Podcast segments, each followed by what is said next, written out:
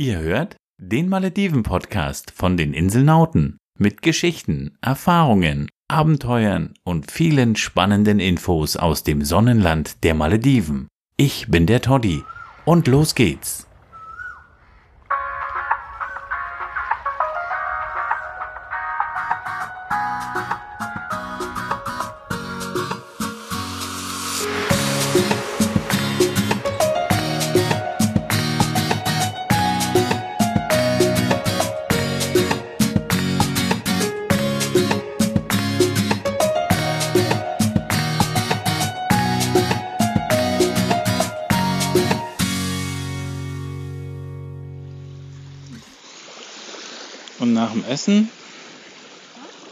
Haben es uns jetzt gemütlich gemacht, haben uns an das Schlauchboot gelehnt,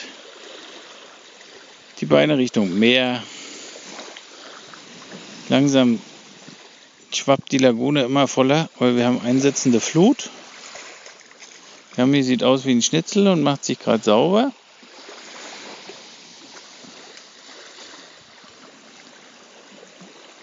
Das Wasser spült so gerade bis zu unseren Füßen. Gerade so ein bisschen abchillen. Gut gegessen, gut getrunken. Siesta auf den Malediven. Danach müssen wir mal schauen, ob wir das Riff erkunden können. Wundert mich nämlich unser Host Bob an die andere Seite an die Spitze der, der Insel gebracht. Das sind hier nur wenige Meter. Und da hat er mir gezeigt, dass da ein Riff wäre. Und wir haben unsere Flossen mit und unsere Masken mit. Und dann werden wir mal schauen, was da von der Korallenwelt noch übrig geblieben ist auf den Malediven. Wir sind gespannt und wir melden uns wieder, wenn wir den Kopf unter Wasser gesteckt haben.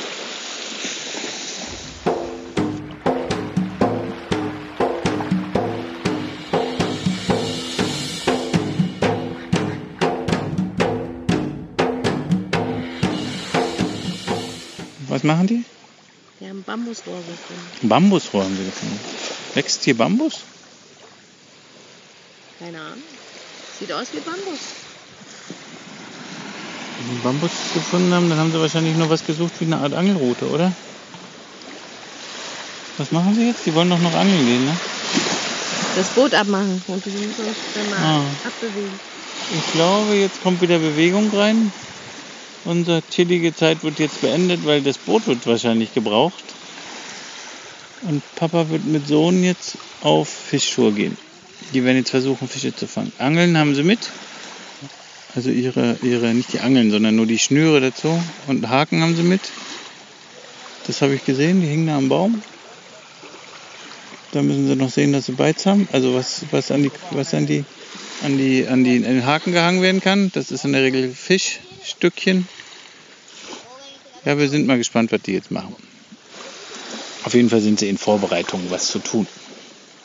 Ja, haben wir doch gesagt, die bereiten sie das Boot wird uns jetzt weggenommen und jetzt wird sich, jetzt müssen, gehen sie fischen. Zum Glück passen wir da nicht rein. Es steht drauf, auf dem, Do, auf dem, auf dem Boot steht äh, zwei Personen, zwei erwachsene Personen, maximal, maximal 350, äh, 150 Kilo. Nichts für uns beide. Schaffen wir beide gar nicht mehr. Dürfen wir beide gar nicht rein. Ich bin mein 100, das schaffen wir nicht. Also muss ich noch ein Bild machen. Wartet, ich muss mal schnell auf Pause drücken. So, Schnorcheln beendet. Das erklären wir euch gleich. Erzählen wir euch gleich, was wir da gemacht haben, was wir da gesehen haben, wie das war.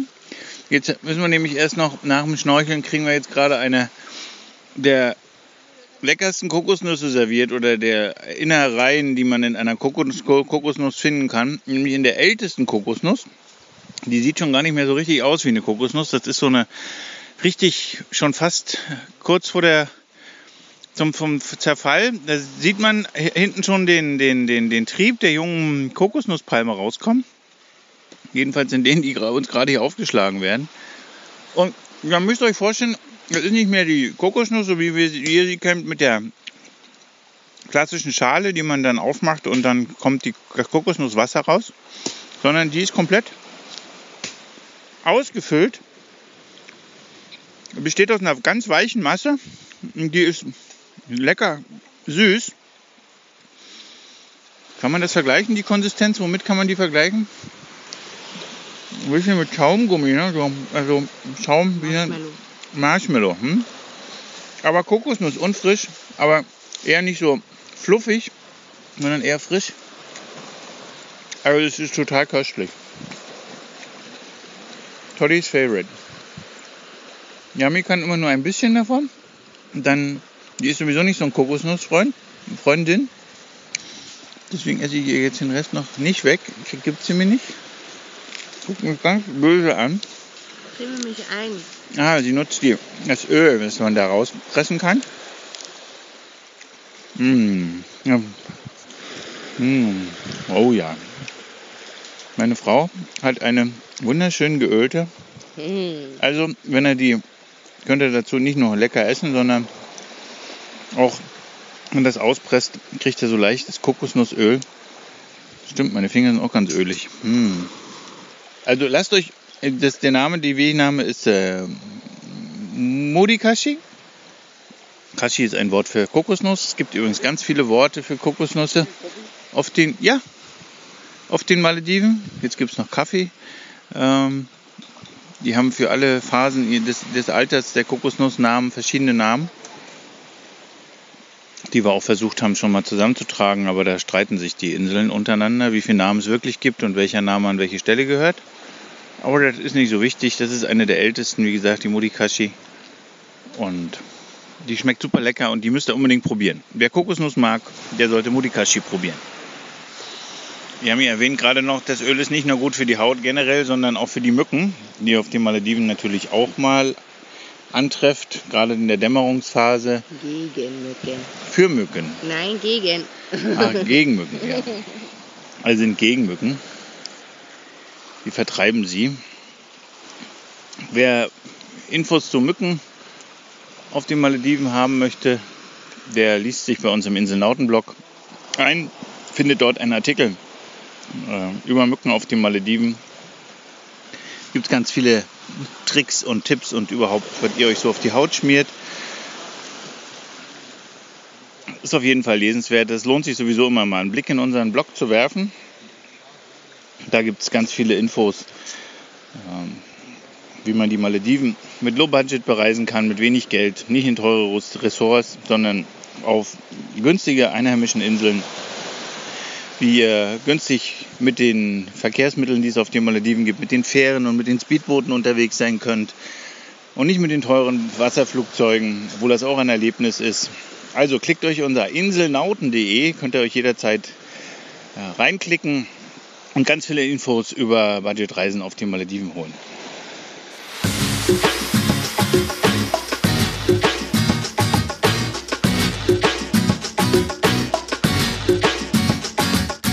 So, jetzt wollen wir euch endlich was über das Schnorcheln erzählen, weil wir haben immer den Drang, auf jeder Insel, wo wir sind, den Kopf unter Wasser zu stecken.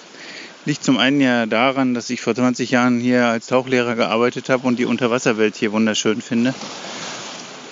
Und meine Frau das irgendwann in den zwölf Jahren, die wir uns kennen, natürlich auch ganz toll fand, weil in unserem ersten Jahr sind wir auch schon auf den Malediven gewesen und er hat natürlich auch gleich äh, tauchen gelernt und liebt die Unterwasserwelt genauso wie ich sie liebe. Und wir haben hier geschaut, wir sind an der Stelle, wo wir vorhin waren, wo ich schon gesagt haben, dort wo die Insel aufhört, also am letzten Tropfen, haben ja schon gesagt, die Insel besteht aus drei zusammengesetzten, also aus drei so Tropfenformen und am, im ersten Tropfen wohnen ja die Einheimischen und im letzten Tropfen sind wir gerade und lassen es uns gut gehen. Haben heute einen Tag mit unseren, mit unseren Gast, mit unserer Gastfamilie und den beiden Kindern. Und jetzt waren wir, wie gesagt, schnorcheln. Haben eigentlich gewartet, dass wir die Flut erwischen, weil die ist immer ganz wichtig weil wir hohes, einen hohen Wasserstand brauchen, um übers Riffdach zu kommen. Aber wir waren wohl doch zu spät. Wir sind ins Wasser gegangen, haben uns angezogen, Schnorcheln, Schnorchel-Equipment. Wenn ihr gutes Schnorchel-Equipment sucht, schaut mal bei uns in die Packliste, finden werdet ihr sicher fündig. Und sind in relativ flachem Wasser gestartet und man sieht auf den Pics, die ihr wieder ähm, an den Shownotes sehen könnt, äh, dass ein, sehr langgezogenes flaches Riff äh, vorhanden ist, was auch erstaunlicherweise relativ intakt ist. Es sind nur die äh, alle, alle Korallen, die so astförmig sind, die sind kaputt durch, den, durch die Korallenleiche letztes Jahr. Ansonsten, die anderen Korallen sehen intakt aus, sind in Ordnung und es sind auch recht viele Fische unterwegs gewesen. Es ist ein Platz, der ist relativ ein, einfach zu beschnorcheln. Ein bisschen Strömung gab es. Die gibt es auf den Malediven übrigens immer. Also wenn ihr auf einer einheimischen Insel Urlaub macht oder egal wo ihr Urlaub macht, wenn ihr ins Wasser geht, schnorcheln geht, lasst euch erklären, wo ihr schnorcheln geht. Lasst euch bitte erklären, äh, wo es äh, wenig Risiko gibt, also wo wenig Strömungen auftreten. Ladet euch eine App runter. Bei uns auf der Seite, Inselnautenseite, findet ihr bei unseren Apps auch eine App, die dafür gemacht ist, euch zu erklären, wann welche, welche, welcher Wasserstand in den Weltmeeren zu finden ist, dann stellt er die Malediven ein und sieht, wann Ebbe und Flut ist. Das heißt, bei Ebbe geht er eher nicht schnorcheln, weil der Wasserstand in den Lagunen dann relativ wenig Wasser in der Lagune ist und ihr dann mit dem Bauch vielleicht über die Lagune schlittert äh, oder schleift. Und es ist dann auch ist einfach unangenehmer zu schnorcheln. Auch bei wenig Wasser ist die Sichtweite relativ schlecht. Deswegen empfehlen wir euch immer bei Flut oder bei einsetzender, einsetzender auf jeden Fall bei einsetzender Flut oder bei abklingender Flut äh, zu schnorcheln. Und lasst euch unbedingt erklären, wo die besten Plätze dafür sind und mit welchen Gefahren ihr womöglich rechnen müsst. Wir hatten eine Strömung, die kam von der Seite. Wir mussten gegen die Strömung tauchen, also vor, uns, uns, uns vorarbeiten. Das war nicht schwierig. Wir haben recht gute Schnorchelsachen, sind auch recht fit im Wasser und äh, unsere Familie, jedenfalls Vater und Sohn, war schon mit dem Schlauchboot, die waren draußen und wollten Fische fangen. Die waren an der Riffkante. Wir haben aber gesehen, dass die Riffkante immer flacher wurde. Das heißt, man hat gesehen, wie das, wie das Wasser sich darüber gebrochen hat. Und umso, mehr, umso näher wir dieser Kante gekommen sind, umso flacher, desto flacher wurde, wurde das Wasser. Umso unmöglicher wurde es uns, dort drüber zu kommen, wo wir ganz gespannt waren, gerne das Riff gesehen hätten. Also da, wo das Riff dann wirklich abfällt auf Tiefe 10, 20, 30 Meter. Ähm, bis dahin sind wir leider nicht gekommen. Wir haben dann umgedreht, weil es einfach zu flach war und wir nicht weiterlaufen wollten. Erstens ist es unangenehm, mit Flossen übers Riffdach zu gehen und zweitens tut man das generell sowieso nicht, weil es leben dort genügend Tiere, es leben, sind auch der Korallenschutt besteht aus äh, Lebewesen. Und äh, lauft bitte nicht über Riffdächer, auch wenn ihr das von anderen seht. Das gehört nicht zum, zum, zu, einem, zu einem, für jemanden, der die, der die Malediven äh, lieb hat, gerne hat, der läuft nicht über ein Riffdach, weil er, weil er damit den Malediven schadet. Also wir haben das nicht gemacht, wir sind wieder umgedreht und ähm, haben trotzdem ein paar Bilder gemacht und ihr seht, dass es, äh, es eindrucksvoll ist. Auf den Malediven zu schnorcheln ist immer ein Erlebnis. Und wir sind dann gleich nicht an dem Platz wieder rausgegangen, sondern sind dann gleich um die Spitze rum und sind an, dem, an der Stelle rausge aus dem Wasser gekommen, wo wir äh, unser Lager aufgeschlagen haben für heute. Und jetzt ist es leider so, dass wir in einer halben Stunde schon abgeholt werden. Dann wird doch die Sonne langsam wieder untergehen. Aber wir kriegen wohl unseren Transfer mit dem Dingi erst also leider schon um fünf. Wir würden gerne noch hier bleiben, aber dürfen nicht und können nicht. Aber wir haben gehört, für heute Abend sind lecker, lecker Fische organisiert worden. Das heißt, wir kriegen heute irgendwie noch ein Barbecue. Und da freuen wir uns riesig drauf. Wir hatten einen wunderschönen Tag. Ähm, wir haben uns gefühlt wie Robinson mit, unser, mit unseren Freunden, mit unserer Gastfamilie. Es war toll, dass ihr dabei wart mit den Inselnauten bei unserem Podcast. Und ich hoffe, ihr schaltet wieder ein. Ich fand's toll. Und alles Gute von den Malediven.